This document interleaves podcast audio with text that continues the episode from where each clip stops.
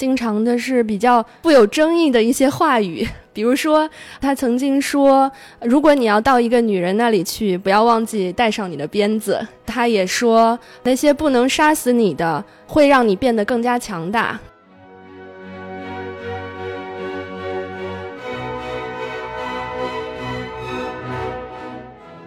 尼采那里基本的问题是用学术一点的语言表达是生命和真理的关系问题。我们会感到生命本能被不断的被我们的知识，其实不是在促进，而是在削弱、压抑。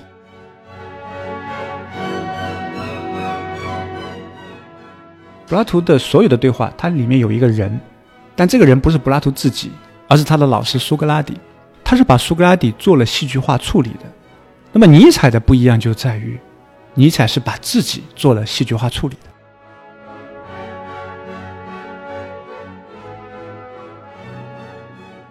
大家好，欢迎来到本期的柏拉图什么？我是齐涛，我是菜头。我们这期的主题决定和大家正儿八经的聊一聊哲学，我们准备聊一聊尼采的话题。所以我们有幸请到了国内算是研究尼采哲学的新锐，同济大学哲学系的副教授于明峰老师做客我们的节目。嗯，欢迎于老师。好，谢谢，谢谢，谢谢齐涛，谢谢菜头，大家好。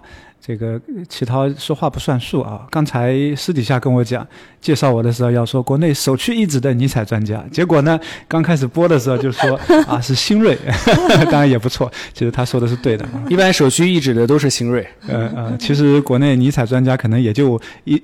一这个五个指头啊，一只手，这个这么多的数量。对，所以我们今天也准备聊一聊，就是这和尼采的阅读和尼采的在中国整个学术界，包括思想界的传播的状况，其实也很有关系。他是一个非常热门的、有名气的思想家，然后传入了也非常多的时候。但是我们今天对他的理解，对他的进一步的在中文学界的阐释，其实还是一个比较初步的一个状况。对，我们就这个话题，其实也是我们今天播客的一个主题。我们这期播客呢，也今天在一个哲学的酒吧来录制我们的播客，这是一个非常特殊的体验。我们之前的播客录制一直都是东奔西走啊，各处逃窜，无无家可归啊的一个状况。所以我们今天非常高兴能够来到在苏州河畔啊，这个北苏州路八百七十八号的活着威士忌酒吧。然后这个酒吧是一个哲学的主题，特别适合我们哲学的播客。所以也欢迎我们的听众，如果有机会来到苏州河走一走啊，来这个哲学酒吧来坐坐、喝一喝酒，其实也是非常美妙的一个体验。对，是的，老板的志向是把这里打造成上海的左岸咖啡馆。对，大家经常来，也许还能碰到两位主播 在这里录节目。对，没错，我们已经决定把这里作为长期的录播客的据点了。对对对，所以今天我们就是喝着威士忌，跟于老师聊一聊尼采。那么，就是尼采其实是在中国也是非常为大众所了解的一位哲学家。他的很多金句，我想，如果尼采是活在今天，可能也是网络上的一个大 V，一个大 IP。就是我们进来的时候就看到尼采的肖像啊，非常有个人的特色，蓄着他的八字胡。然后他的一些言论呢，也是经常的是比较富有争议的一些话语。比如说，他曾经说，如果你要到一个女人那里去，不要忘记带上你的鞭子。他也说，那些不能杀死你的，会让你变得更加强大。这句话已经成为了现在的一个金句，在各个网络平台上啊流传。然后，包括他后期写的一本类自传体的。书叫《乔这个人》，他的这些标题都是类似于啊，为什么我这么有智慧？为什么我这么聪明？为什么我写出这么好的书？所以就是这些言论都让尼采他一方面就是在大众的层面引用非常多的一个哲学家，另一方面可能也是误读最多的一位哲学家。对对，没错没错。呃，刚才就像我们这个。进酒吧的时候，老板说啊，他也是个尼采迷啊。他说他的很多朋友都是尼采迷，他说他也要听我们的节目一样，就是呃，尼采的知名度确实是很高的啊。那刚才像菜头列举的这一系列尼采的金句，如果我没记错的话，有一年啊，好像央视还是哪里哪个大的媒体，他列举了很多尼采的句子作为一个正能量的 这个这个呃，确实尼采很正能量啊。但是你刚才列举的话里面漏掉了他最有名的一句话啊，这句话叫“上帝死了”啊，对 对对，这个也是尼采的金句。那说起金句呢，在在一个金色的句子啊，我我的普通话很糟糕，所以大家不要听成呃 picking opera，那是完全另一个概念。尼采的这个呃这个呃金色的句子啊，闪光的句子。那么呃德语里面其实有一个特别有有趣的词叫 ein geflügeltes Wort，它的意思就是一个长着翅膀的词语。或者长着翅膀的话语哦，这个很有意思。对，什么叫长着翅膀的话语呢？其实就相当于我们中国人说的谚语，呃，大家都挂在嘴边，经常听到，耳熟能详一些热闹的话啊。但是这个表达其实它还有一种意思，而这个意思就和刚才齐道兄一开始讲的这个问题有关了，就是一方面热闹啊，但另一方面呢，我们在哲学上就知道啊，这个当一个词语长着翅膀飞出去了，怎么样？它脱离语境了。啊，而这个对于哲学的理解，那可能是致命的。啊，我们对于尼采的话，可以每个人有自己的理解，但是啊，如果我们要去哲学上严肃的对待他，那这样的长着翅膀的话语，那可能就是一个阻碍了。对很多哲学系的学生，他往往是自己读了尼采的书，觉得对哲学很感兴趣，然后报了哲学系，到哲学系来上课，然后进入学术研究之后，或者到科班学习了以后，基本上没有什么学生还主动愿意在。拿尼采作为自己的毕业论文的选题，来对尼采进行非常严肃的、认真的尝试。没错啊，其实这就是一个一个很大的这样的一个差别，就是自以为我们一开始觉得尼采很热闹，然后文章很好读，富有文采，我被他感染了。但是你要真正的和他进行思想对话，是一个非常困难的事情。是是，这和他独特的写作方式有关。呃，你比如说像康德这样的哲学家，那当然也会有一些长着翅膀的词语，是吧？但是呢，总体来说，他的体系性比较强，他的每一个表达都有论证。但尼采并不是如此啊，尼采的话经常是，如果脱离那个语境。也是非常漂亮啊，似乎不需要论证。尼采自己也说过类似的话，就是说谁要论证呢？那些呃，这个 这个最伟大的人讲的话是不需要论证的。他也说过类似这样的话啊。但是作为呃严肃的哲学研究，那么这样一种写作方式、表达方式啊，非常文学化的表达、戏剧化的表达啊，它可能就是一个阻碍。嗯嗯，对，所以。呃，我们今天要阅读尼采的话，怎么样子才能找到打开尼采的钥匙呢？我我接着这个话头说，就是你刚才提到了尼采这句著名的话啊，除了上帝死了之外，可能最著名的话就是这一句，就是到女人那里去吗？别忘了鞭子啊！是的，所以就是有人说尼采是有这个厌女的倾向。没错，没错，这个影响尼采最大的叫叔本华。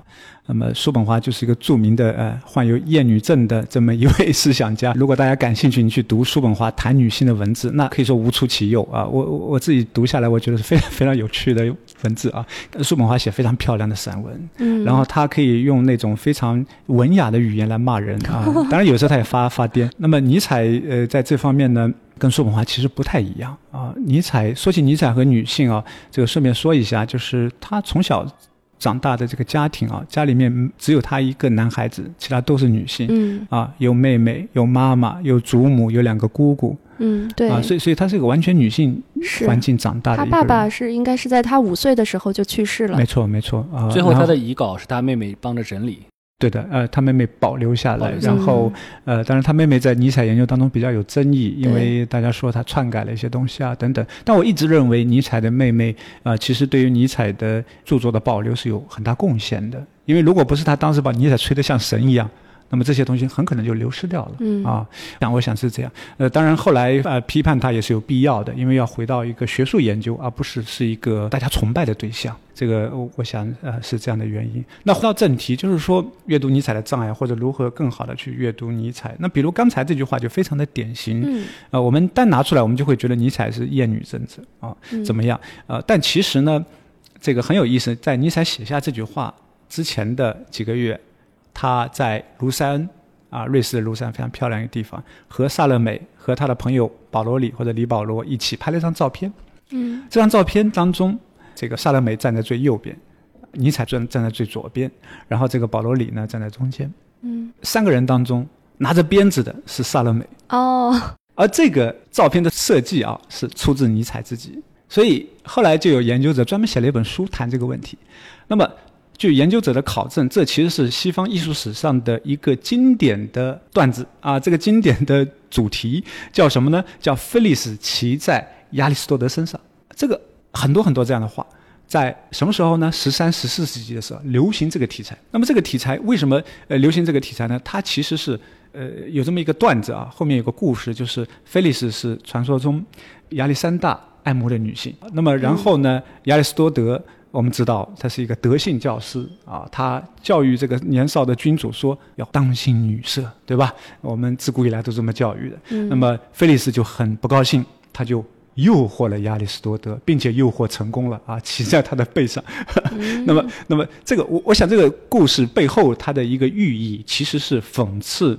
贬低人类激情，或者误以为人类可以用理性为主导的德性去压抑很多东西，这样的一个一个讽刺吧，啊，一个一个嘲讽啊，是。那么很有意思的，我觉得是这样一个题材会在文艺复兴之前在欧洲流行，并且在一个基督教的世界里面，他当时其实不是嘲讽亚里士多德，他其实是可以说亚里士多德那个时代是经验哲学的代表，他确实告诉我们这句话不是那么简单，因为至少这句话我们初听上去。我们本能的理解就是男人拿着鞭子去找女人，对对吧？但是他并没有说拿着鞭子去干什么对啊。总之，他有一点好像无论是这样还是那样，好像有一点危险的愉悦在里头啊，在这句话里面。那么，研究者结合艺术史的这个说法有没有道理呢？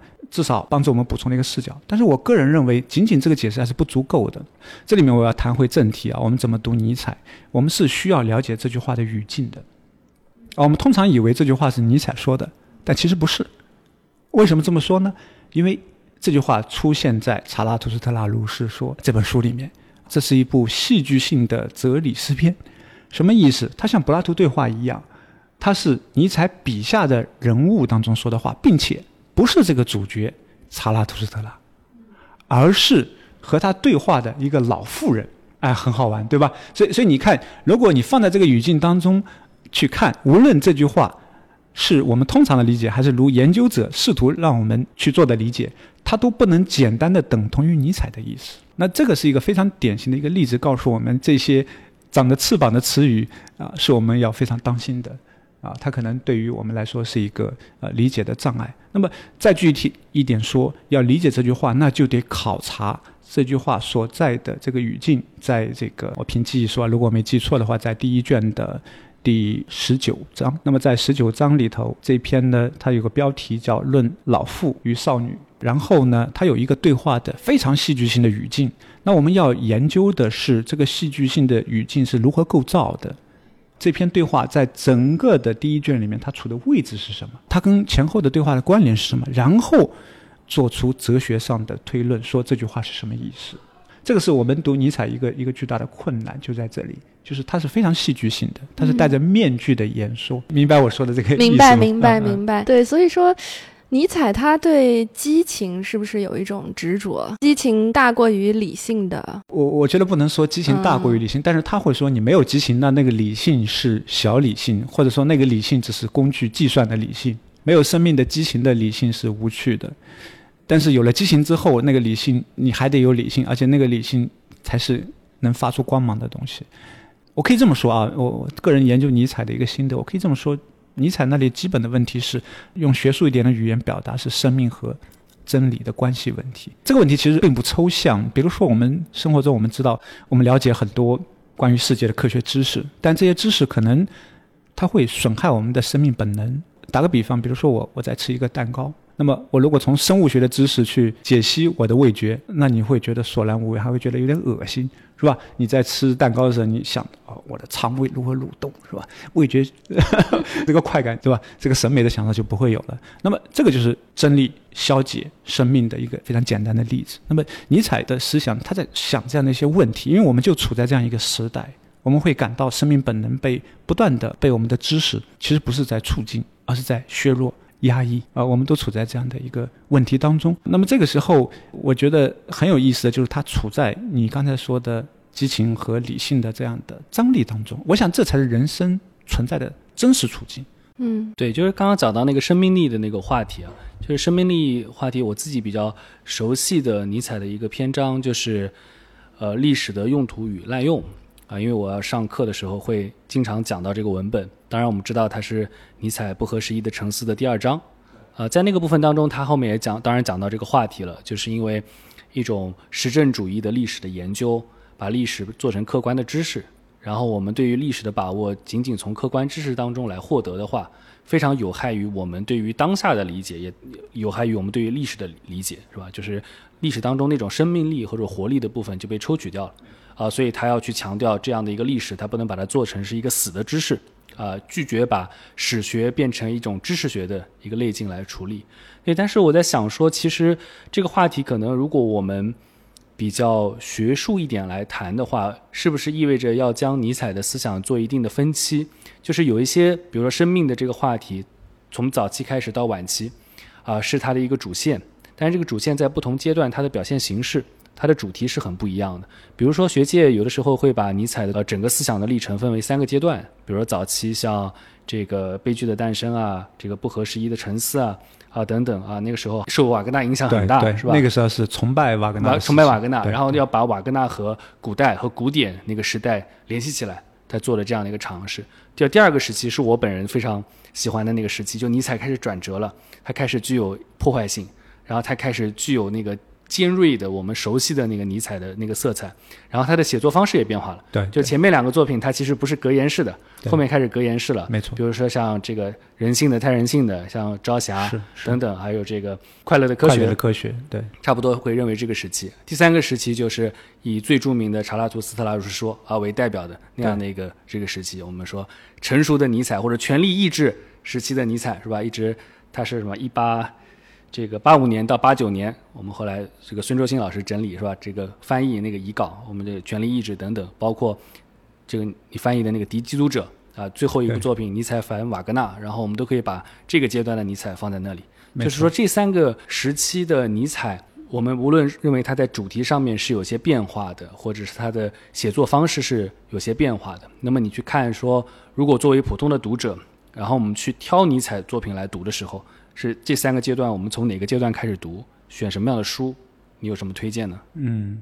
这个齐道兄非常专业啊！刚才这个梳理是就学术界公认的一个对尼采作品思想发展阶段的看法，你说的非常到位，就是也是我基本的意思，就是生命和真理之间，这是尼采我概括的一个尼采思想的主题。但是在这三个阶段，恰恰尼采对他们的看法是不一样的啊！他他始终处在两者之间，但是他的对这个问题的处理方式，他的答案是不同的。那这是尼采非常有趣的一个地方，就是他真正的思想的。时间并不长，他其实也就二十年。我把它概括为巴塞尔十年和漫游十年，那基本上也就二十年时间。但是他的思想其实发生了很多的变化，甚至于西方的有一些学者会强调说，每一部尼采的作品都是一个有待独立分析的作品。也就是说，我们往往倾向于用某一本尼采来概括尼采的全部，但其实尼采这个意象非常丰富。那就我自己的。阅读的体验来说，像刚才说的，尼采的话要注意他的语境，那么进而这个语境呢，其实是要注意他的文体，注意他的文本构造。那么我们阅读每一部尼采的著作，都需要去注意他的文本的基本结构，他的写作方式啊，他的写作方式。那么这个意义上，尼采的哲学必须取道于尼采的文学，才能够去了解。如果没有注意到这一点，我觉得尼采所有这些成熟的作品可能都是比较难进入的。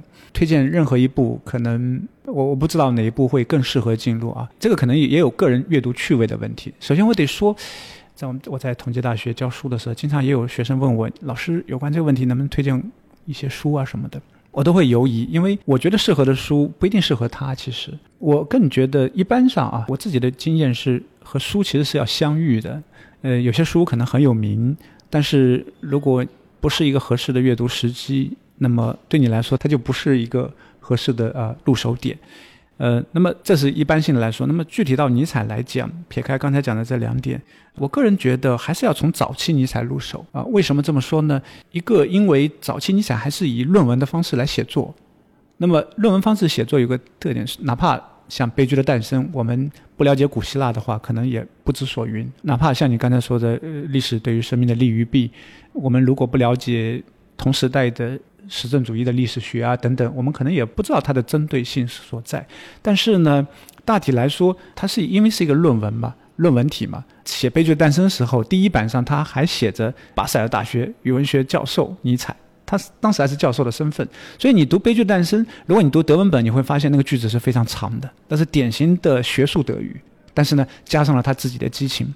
然后到这个历史对于人生的利与弊的时候，其实啊，他写整个不合时宜的城市或者不合时宜的考察，他更多的有一种要像我们现在写博客文章一样这样的一种风格，但还是论述，还是论述，它还是一个呃有明确的论点啊，然后这样展开。但是到格言体的时候，那就不一样了。如果从人性的太人性的之后，一直到查出他之前这个作品，其实阅读是有难度的，嗯。但是呢，它比较容易被读者抓到某一两个金句，对，金色的句子，因为因为它格言比较短嘛，啊，我们在坐在车上也可以翻一翻，然后一下子你会被它触动，因为这个格言它有个特点，就是它有非常强的一种表述的力量在那里，它好像一下给你打开一扇窗，啊，这是格言的特点，就是它可以确实它可以脱开体系去发光发亮，但是如果要从严格的学术研究的角度讲，我们必须要注意这部格言体的构造。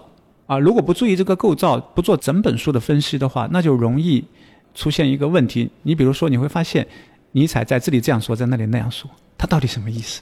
嗯，所以尼采这就决定了他的读者群是很广的，但是研究者是很少的。你一开始被他激动，但是你真的要写一篇论文，你会发现困难重重。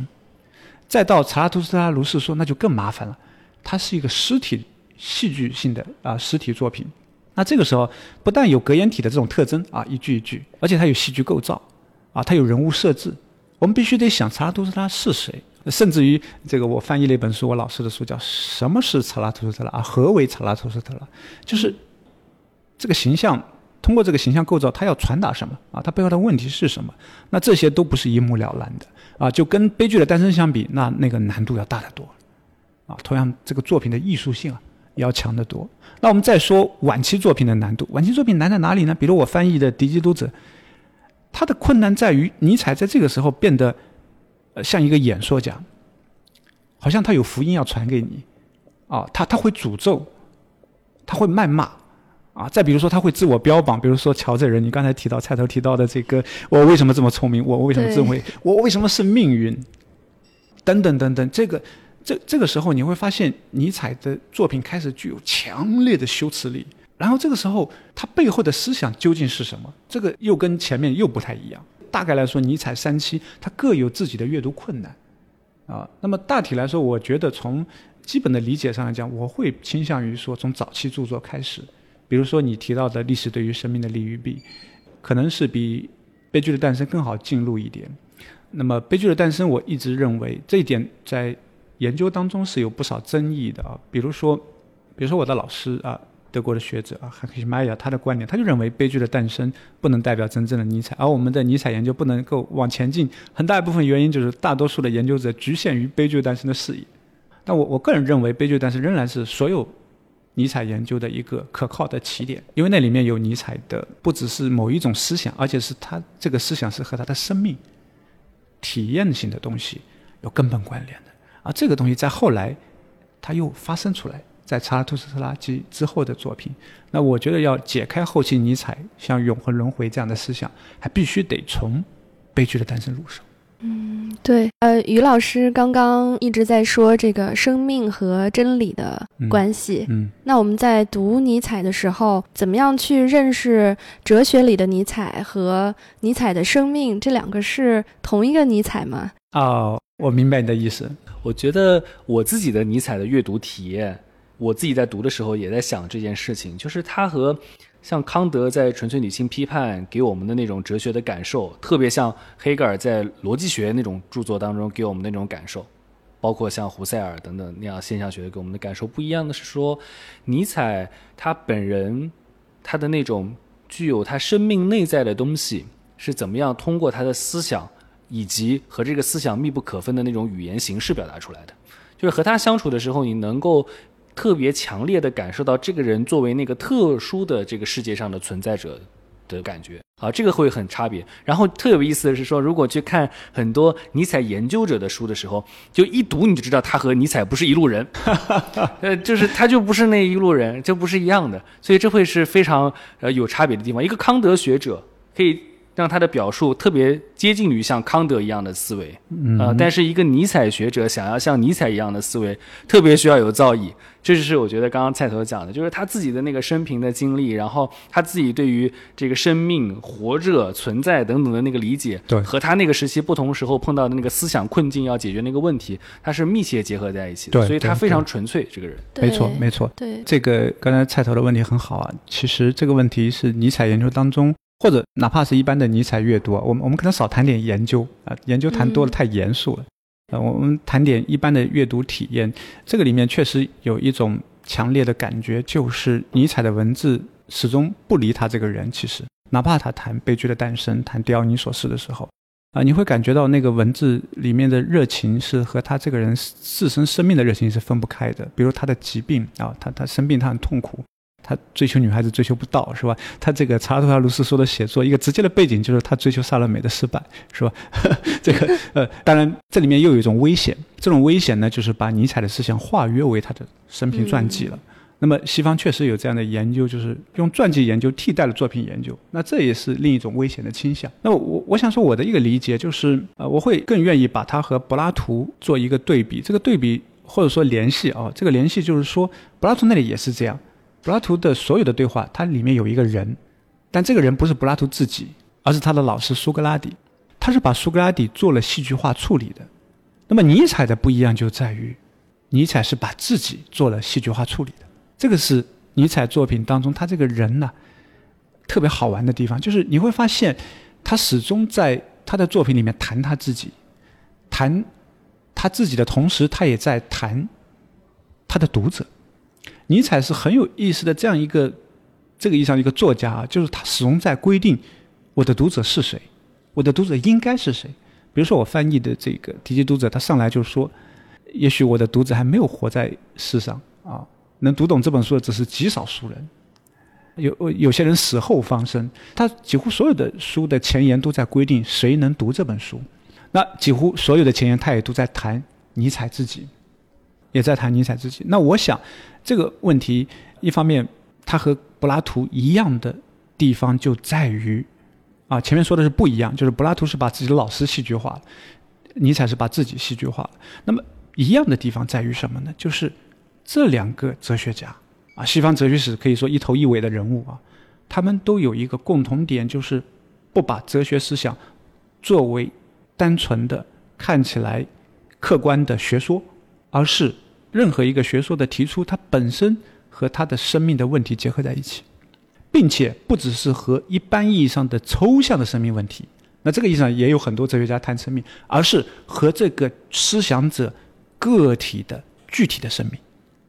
那在柏拉图那里就是苏格拉底，所以我们读柏拉图对话，我们只要问苏格拉底是谁啊？这篇对话里面苏格拉底形象到底是什么样的？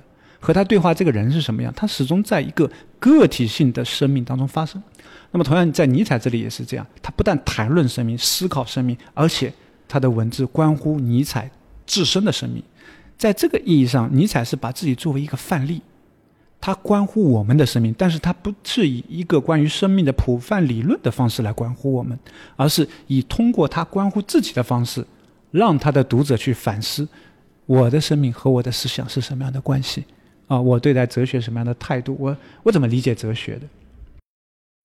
对，我觉得正好接这个话题，就是从柏拉图和尼采的这个对比。其实从尼采的作品当中，比如说根据海德格尔的解释，就海德格尔有个非常强的诠释，是说尼采的作品是对于传统形而上学的决裂，对于传统学而上学的坚决的拒斥，是吧？或者对于传统形而上学的颠倒。那么这个颠倒呢，最主要针对的就是自古以来的柏拉图主义。这种柏拉图主义的这个形而上学，是吧？所以这个对比就很好玩。就刚刚明峰老师所讲的是说戏剧化。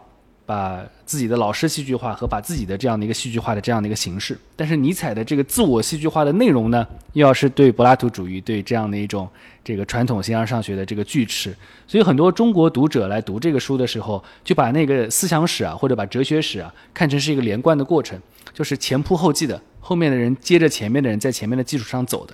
到了尼采这里呢，有一个非常明显的反转，他的确也是在前人的基础上，包括我看。权力意志等等那个遗稿的时候，他不停地评价这些人那些人，就像指点江山一样的，一直在评论这些人。啊，但是他是要和他们要划清界限的，就是我和你们是不一样的这个人了。我的哲学和你们整个的这个哲学传统是不一样的，所以这会和他那个时候的时代处境，或者说他认为这样的一种旧形而上学发展过来到他那里的那个虚无主义，可能是有关系。比如说像。有一种解释，就是洛维特的解释。他说，尼采的思想开端就是上帝之死。上帝之死呢，中间就是由于上帝之死所产生出来的整个弥漫在这个世间的虚无主义。最后的那个终端呢，就是要对于这样的一种虚无主义的自我克服，然后成为永恒的复归。比如说，在查拉图斯特拉如是说当中那种三种精神变形，对，然后是骆驼变成狮子，狮子变成小孩儿，是吧？然后说这是一种非常典型的这样的一个形式。所以我就想说。呃，柏拉图和尼采的比较，那么我们如果落在内容的层面上来讲，我们去如何去来把握整个的这样的一种哲学的开端和它在尼采这里的终结的这样的一个意义是什么？对，大体来说，刚才的概括都是没问题啊。就是说，尼采的和柏拉图的关系还有一层，就是说，海德格尔有个著名的说法，他是颠倒的柏拉图主义，对吧？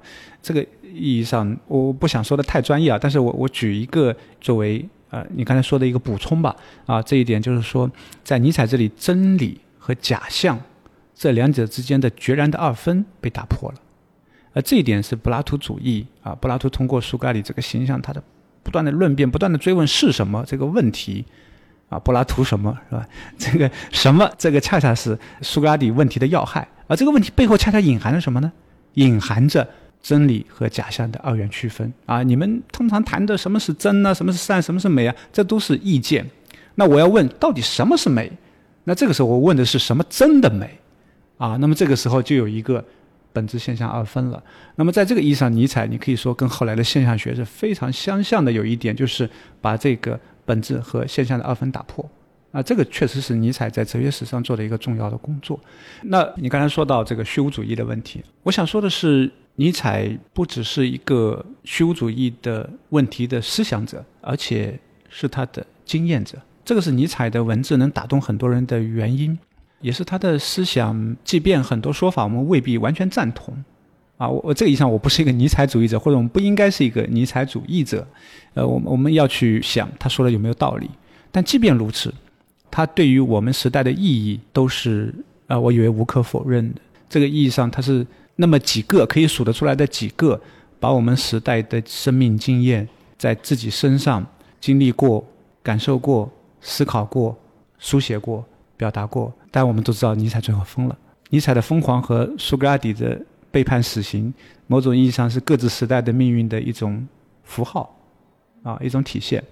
当然，尼采的疯狂这个有病理上的原因啊，有一种解释就是他很可能患有梅毒。这个梅毒呢？和刚才齐涛兄讲的这个尼采思想的三期啊，正好是符合的。就是呃，梅毒说是第一期发作的时候就生病，那么这个时候尼采巴塞尔大学教授干不下去了，离职了。第二期发作时创造力爆发，那尼采后期作品都是那几年写出来的。第三期爆发的时候，要么疯掉，要么死掉。哎，这个确实好像也符合这个轨迹。那么那个年代的梅毒啊，我其实不知道梅毒是什么，我 我没有经历过，我不知道。但是我只是这个 这个书面上的知识啊。但据我所知，那个年代的梅毒在欧洲是非常普遍的，而且我们知道大量的文豪、音乐家，我这里名字就不说了，鲁墨、先贤是吧？我想说，他们的很多创造力的激发是跟这些东西有一定关系的。呃，尼采也深刻的思考过这个问题，就是疾病和思想的关系。如果我们没有疾病，没有生老病死。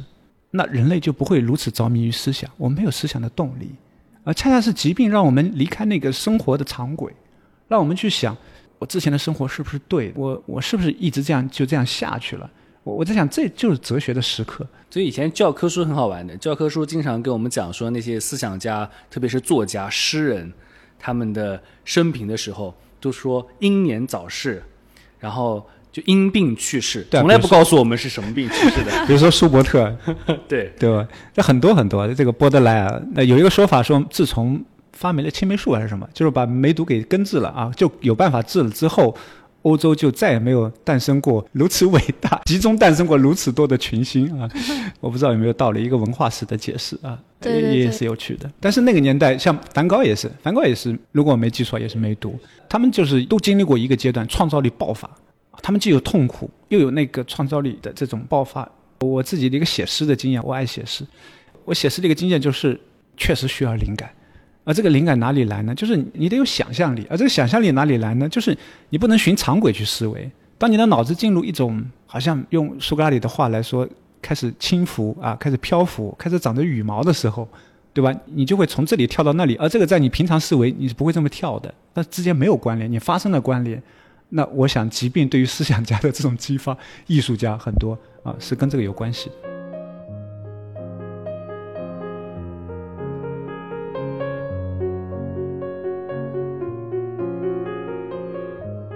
我非常喜欢法国的一个哲学家皮埃尔·阿多，他是研究古希腊哲学。他就说，古希腊哲学其实是一种生活修行的方式，对，而不是一门学科。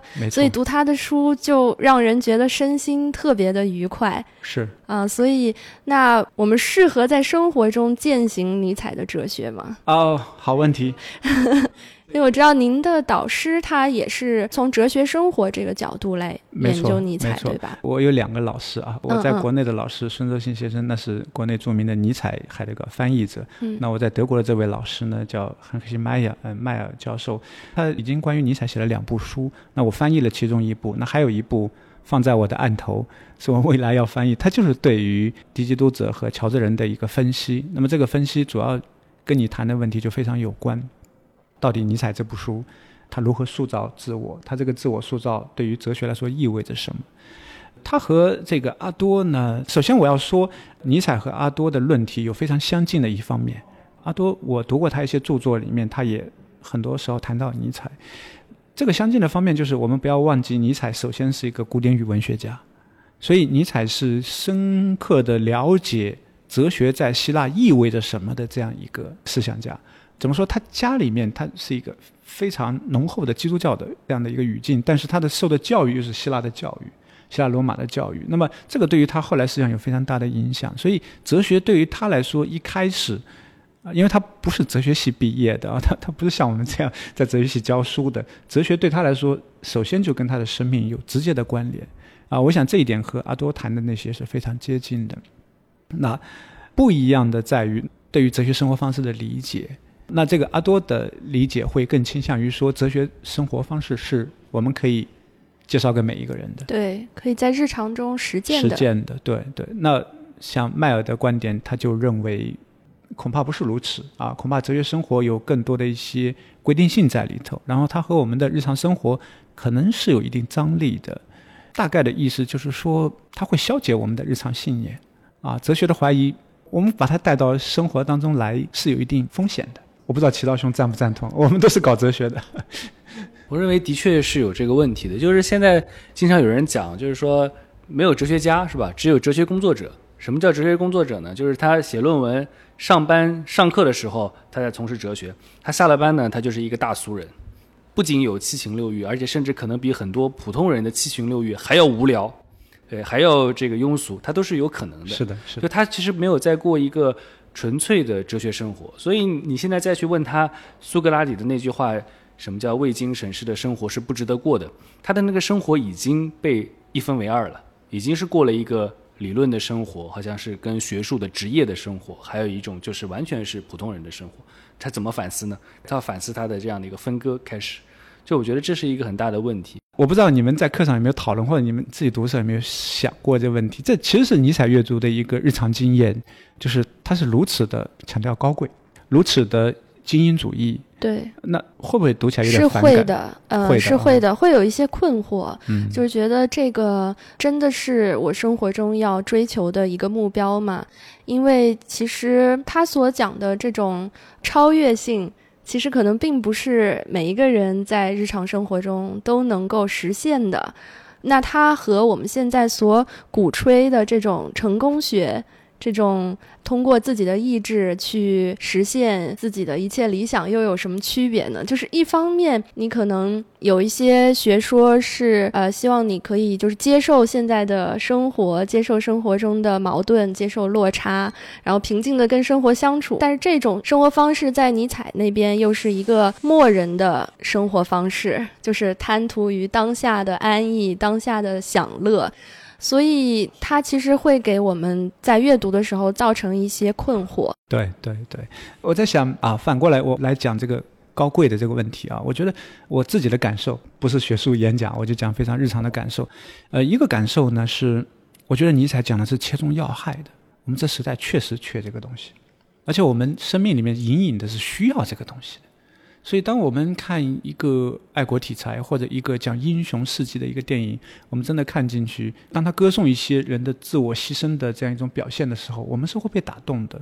那生活中恰恰这个非常缺少，而这一点和尼采讲的默人啊是有很大的关联。一切无非是金钱，一切无非是消费，一切无非是快感，一切都可以购买，一切都可以消费，都可以娱乐。那这是我们时代的确实一个误解。呃，首先这是第一方面的感受啊。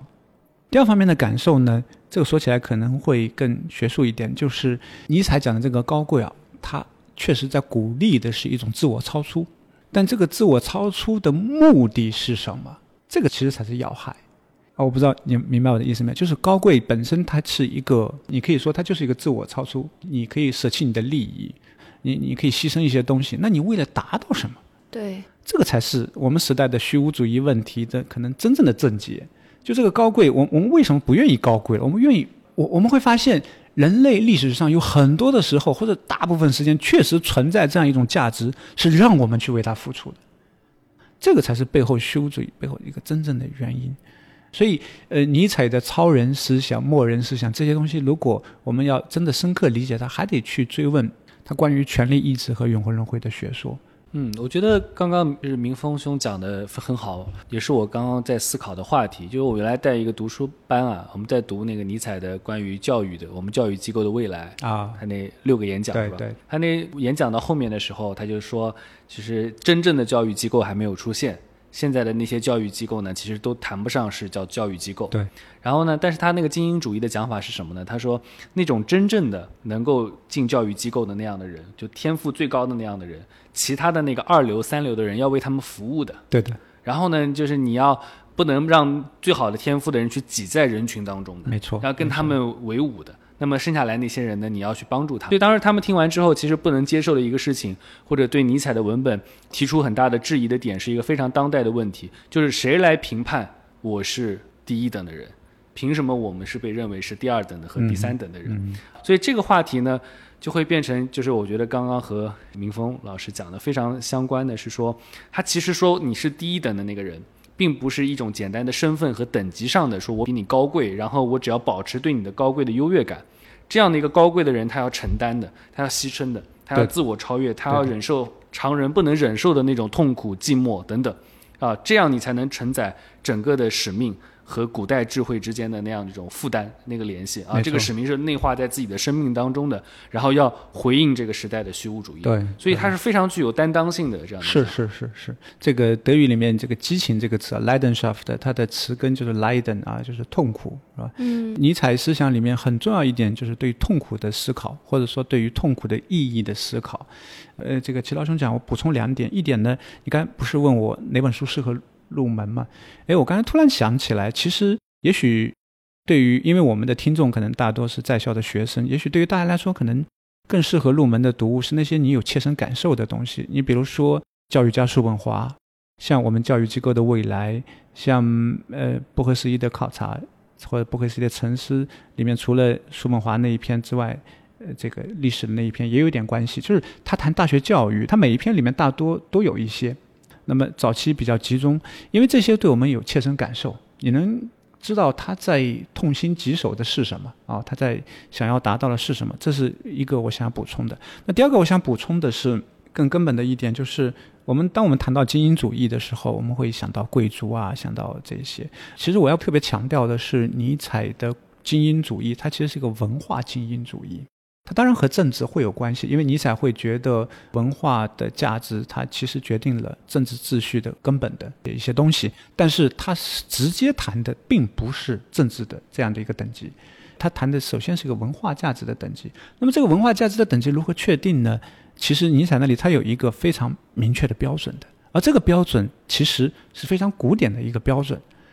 这个标准，我个人也认为它是有永恒性的。只不过尼采的这个标准在形式上它和古典是一，但是在实质上可能有已经有变化啊。那这个标准简单来说就是自我完成，就是人作为一种存在者的自我完成。这个就是亚里士多德讲的幸福这个概念。嗯，那我很好奇，于老师平时在研究尼采的时候，自己的生活会被尼采观点里的这种精英主义也好、超人的思想也好，自己的生活会受到影响吗？或者说是完全分开的？会受影响，但是也会受尼采的虚无主义体验的影响。呃，比如我今天下午关在办公室，什么也没干，我就在听贝多芬。在听贝多芬晚期的四重奏，外面阴雨绵绵，提不起精神。听那个四重奏，感觉整个宇宙被那个音乐所编织的一堵墙给挡住了啊！我在里面很安全，也会有这种啊。那么，我想说，作为一个哲学研究者、思想者，其实我们在尼采有一些类似的说话讲得很好啊，就是我们不但要能够爱自己的敌人，还要能够恨自己的朋友。同样，尼采对我来说也是这样一个朋友，啊，就是要又爱又恨，要能够跟他争执。当尼采说一些观点的时候，我会需要跟他争执。这个争执也是，也就是论辩的过程，需要跟他展开对话。他为什么这么说？这么说真的有道理吗？啊，如果没有道理，那我在什么地方可以批判他？但是，我想你刚才的意思更多的还是说个人生活的方式这些方面，对生命的体验上，嗯，我想说是有是有影响。当然，我选择尼采作为自己的研究的主要的对象，这本身有一些偶然性啊。但是到大概跟他也不能说朝夕相伴啊，但是应该说一直是一个研究、阅读、陪伴的过程，也有十好几年了啊，十十二年了。那么这样一个过程下来，反过来我会说，骨子里面有一些香气的东西，就性情啊，很多的趣味啊。我可能没有他那么精英主义啊，嗯，或者说他的精英主义也是我自己跟他展开最多搏斗的地方。查拉图拉如是说第四卷里面，他说最大的诱惑在于同情，我我要把他杀死，但是这对我来说一直是个问题，一直是个问题。我想这个意义上还是有些东西需要跟他展开搏斗，但这个是哲学研究好玩的地方，就既有香气这种吸引，但同时它有每一个独立的思想者需要有自己的。在这个过程中形成自己的思想的力量，去能够有自己的看法，并且这个过程就是一个，我想它是一个思想内化的过程。嗯，对，对。其实我们这期播客选取尼采作为一个非常正儿八经的聊哲学、聊哲学家的今天的这期节目呢，其实也是和我们过去三期节目一个率先的一个反思，我们率先的一个告别。那么这个告别呢？希望让我们更强大，但是我们的强大其实是需要更多订阅的粉丝、更多的点击和更多的批评、更多的评论的声音。我们可以和听众们能够建立更好的一个联系，然后可以让我们的播客提供更有质量的一个内容啊，不断的实现我们这个原来的目标，叫什么？叫可以成为一个可以说着相声的啊、讲着段子的这样的一个哲学播客。我们是向着这个目标来迈进的。当然，在这个过程中。让大家能够得到在这个时代应该去思考的那些问题，去获得的那些智慧。嗯，这也是我们播客的一个想法。是的，今天特别感谢于老师作为第一位加入我们的哲学老师，也希望以后欢迎经常来做客。谢谢，谢谢。希望下次再来的时候已经是几百万的粉丝量，然后呢，有很多朋友一起来喝酒，到这个酒吧。你在说看看呀，瞧这些墨人们。